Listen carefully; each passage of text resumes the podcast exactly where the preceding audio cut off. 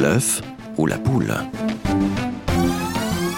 Un thème, deux points de vue, c'est l'œuf ou la poule. Salut à toi. N'aie pas peur, Marie. Dieu t'a accordé sa grâce. Tu vas donner naissance à un fils. Elisabeth, pourquoi est-ce que c'est moi que Dieu a désigné? Je ne suis rien. Mon enfant, On m'a choisi un mari. Comment va-t-il y croire te rends-tu compte de la disgrâce que tu as fait s'abattre sur toi, sur Joseph, Marie Je n'ai rompu aucun vœu. Des femmes ont été mises à mort pour cela. Pour apporter le salut au monde, Dieu s'est passé d'un homme, mais il ne s'est pas passé d'une femme. Aujourd'hui, dans l'œuf ou la poule, nous nous penchons sur la figure de Marie, la mère du Christ. Nos deux invités, Philippe de Corvée et Carlos Payan, ont tous deux écrit un ouvrage sur Marie. En quoi est-elle importante pour les croyants? Au-delà des querelles de clocher, a-t-elle quelque chose à nous dire de vivifiant? Écoutons d'abord Philippe de Corvée. Aujourd'hui à la retraite, il est pasteur de l'église évangélique réformée du canton de Vaud. Il est au micro de Samuel Ramu. Marie était une femme comme toutes les femmes. Elle était certainement une jeune fille pieuse, qui, aimait le Seigneur, qui aimait la, qui attendait, comme toutes les filles d'Israël, euh, que le Messie vienne. Et c'était le, qu'est-ce qu'il faut dire, le bonheur suprême pour une femme en Israël. Et si c'était moi la mère du Messie. Donc elle est l'objet d'une grâce euh, extraordinaire, mais il y avait beaucoup d'autres filles pieuses en Israël à ce moment-là. Hein Pourquoi Marie a été choisie, elle, plutôt qu'une autre? Ça, c'est la grâce de Dieu. Notre deuxième invité, le pasteur français Carlos Payan, est très attaché à l'unité des chrétiens. Pour lui, Marie est la plus grande figure du christianisme. Il est au micro de François Sergi. Tout de suite, dès la naissance de Jésus, et avec euh, Marie et le rôle de l'Esprit Saint en Marie, c'est-à-dire que tout d'un coup, on est dans l'irrationnel, on est dans le mystère, et là, dans le fondement du christianisme, c'est-à-dire que tout de suite, on est confronté à quelque chose qui n'est pas normal. Et euh, recevoir l'Esprit Saint dans ses entrailles, c'est quelque chose de pas normal. Et c'est pour ça que Marie est la plus grande figure pour moi du christianisme, parce que pour nous-mêmes, à la même image, il va falloir que nous-mêmes nous recevions Jésus par le Saint-Esprit dans nos entrailles.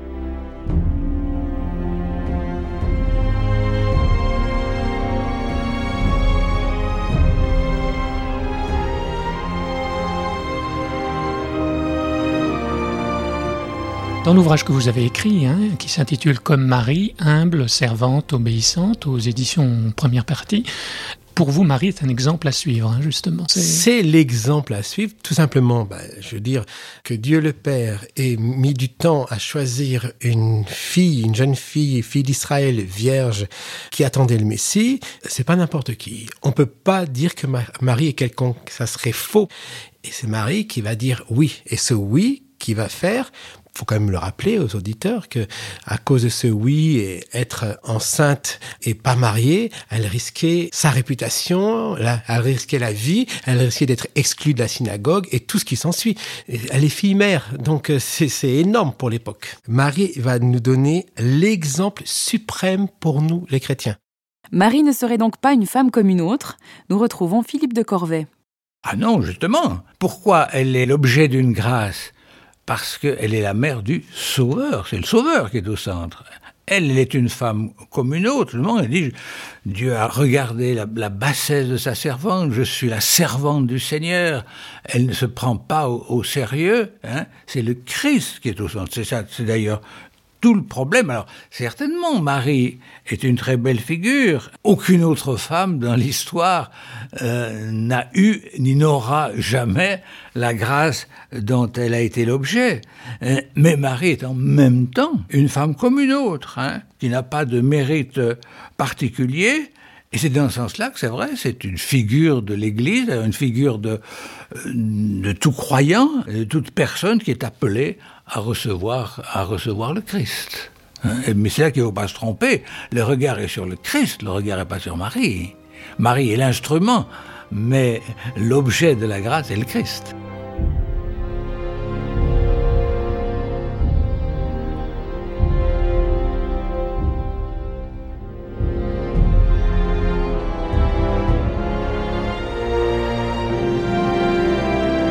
Marie est un modèle de foi, qui a cru à la parole de Dieu qui semblait impossible. Hein. Comment une jeune fille pourrait avoir un, enfant sans, relation hein, avec un homme hein. Mais elle a cru cette parole, c'est un modèle de foi en la parole de, Dieu. Euh, c'est une femme qui a été l'objet d'une grâce, hein, et tout, le message biblique, c'est la grâce de Dieu pour chacun. Et c'est une femme qui est remplie de l'écriture. C'est c'est quand même assez extraordinaire de penser que le Magnificat, donc cette, euh, cette, cette, prière qu'elle fait, cette action de grâce euh, qu'elle chante après la visite de l'ange, où elle, où elle cite quantité de versets bibliques comme ça, par cœur alors qu'elle a, on pense, à peu près une quinzaine d'années. Donc elle avait une connaissance de la parole de Dieu qui était fantastique. Alors c'est vrai, femme de foi, femme connaissant la Bible, femme euh, euh, se réjouissant de la grâce de Dieu, c'est ce que tout chrétien devrait être. Donc c'est le modèle ultime. C'est pas le modèle, modèle ultime. Le modèle ultime, c'est toujours le Christ. Mais c'est un modèle, oui, c'est vrai, bien sûr. Marie, Dieu m'a visité. Un ange m'est apparu en rêve. Tu me crois à présent? Oui, je te crois. Ton enfant a besoin d'un père. Je vais déclarer que c'est le mien. Fais attention. Les gens ne te regarderont plus de la même manière. Ils ne nous regarderont plus jamais de la même manière. Tu es ma femme. Je suis ton époux. C'est la seule chose qu'ils ont à savoir. Marie est donc un modèle de foi pour les croyants, mais elle est aussi une mère, la mère d'un fils bien particulier. Carlos Payan évoque le premier miracle de Jésus, une histoire de mariage, d'eau et de vin.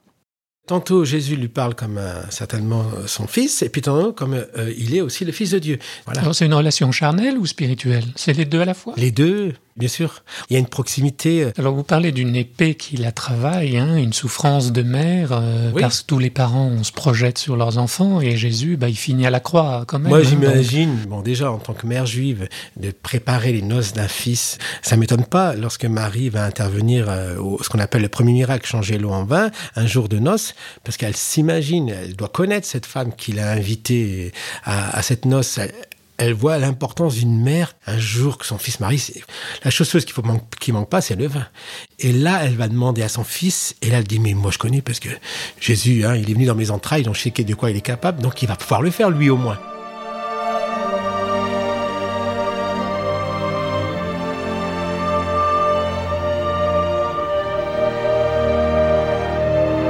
Marie a donc été la mère d'un homme bien particulier, tellement particulier qu'elle a souvent fait l'objet d'un culte de la part des croyants.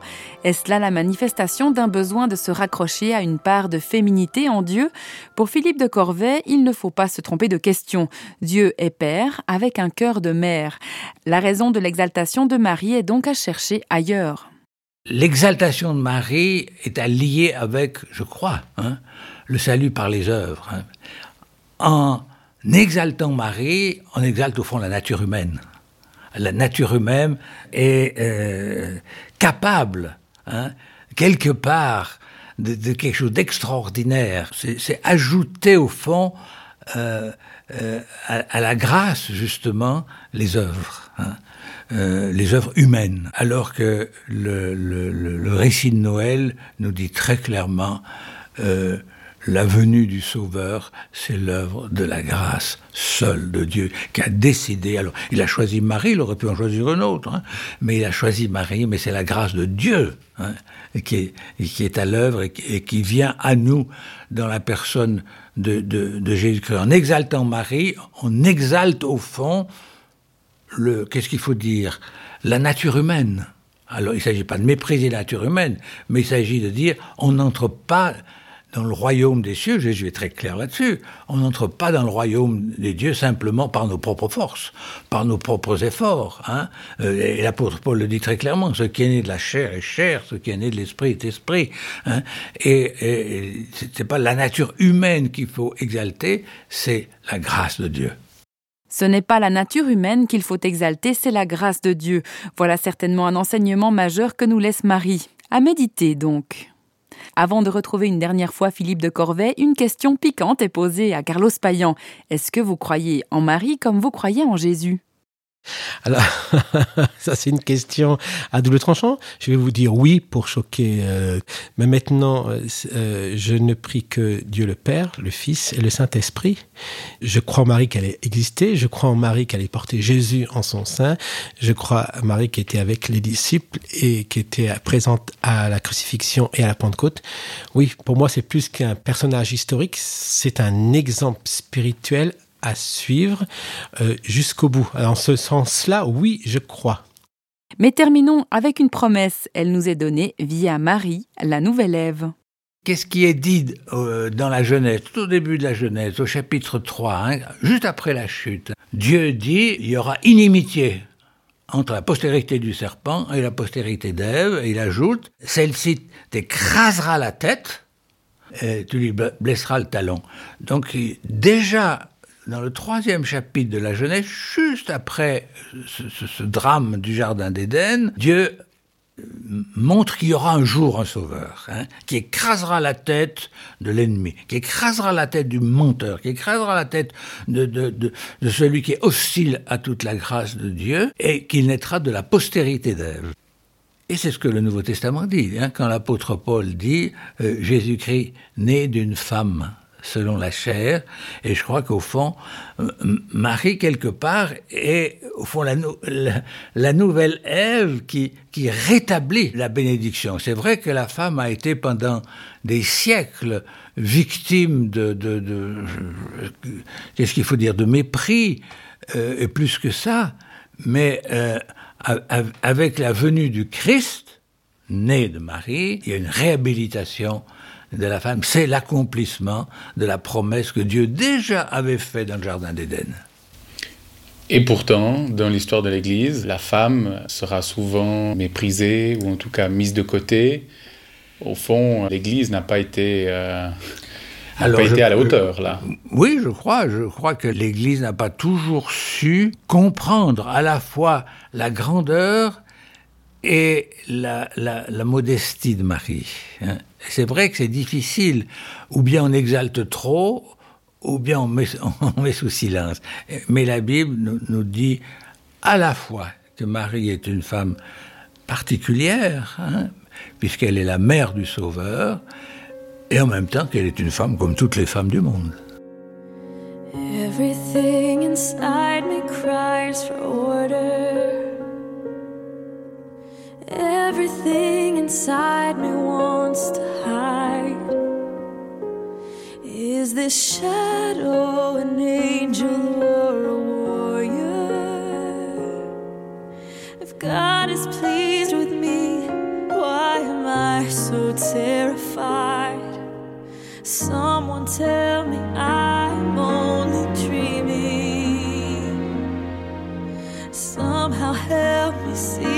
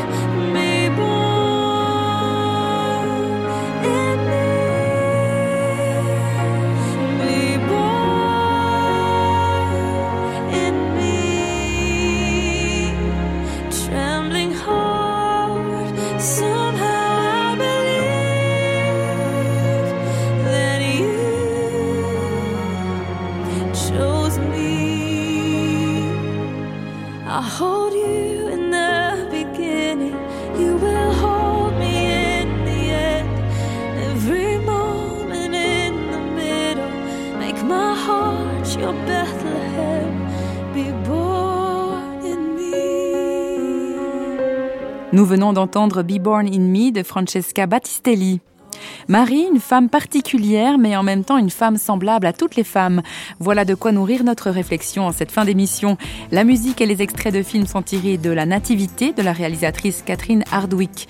Au sujet de nos deux invités, rappelons que Philippe de Corvey est l'auteur de Marie, la féminité réhabilitée, paru aux éditions Emmaüs. Quant à Carlos Payan, il a sorti récemment un ouvrage intitulé Comme Marie, aux éditions Première Partie. Voilà, le fou la poule, c'est tout pour aujourd'hui. À bientôt pour une prochaine émission signée Radio Réveil.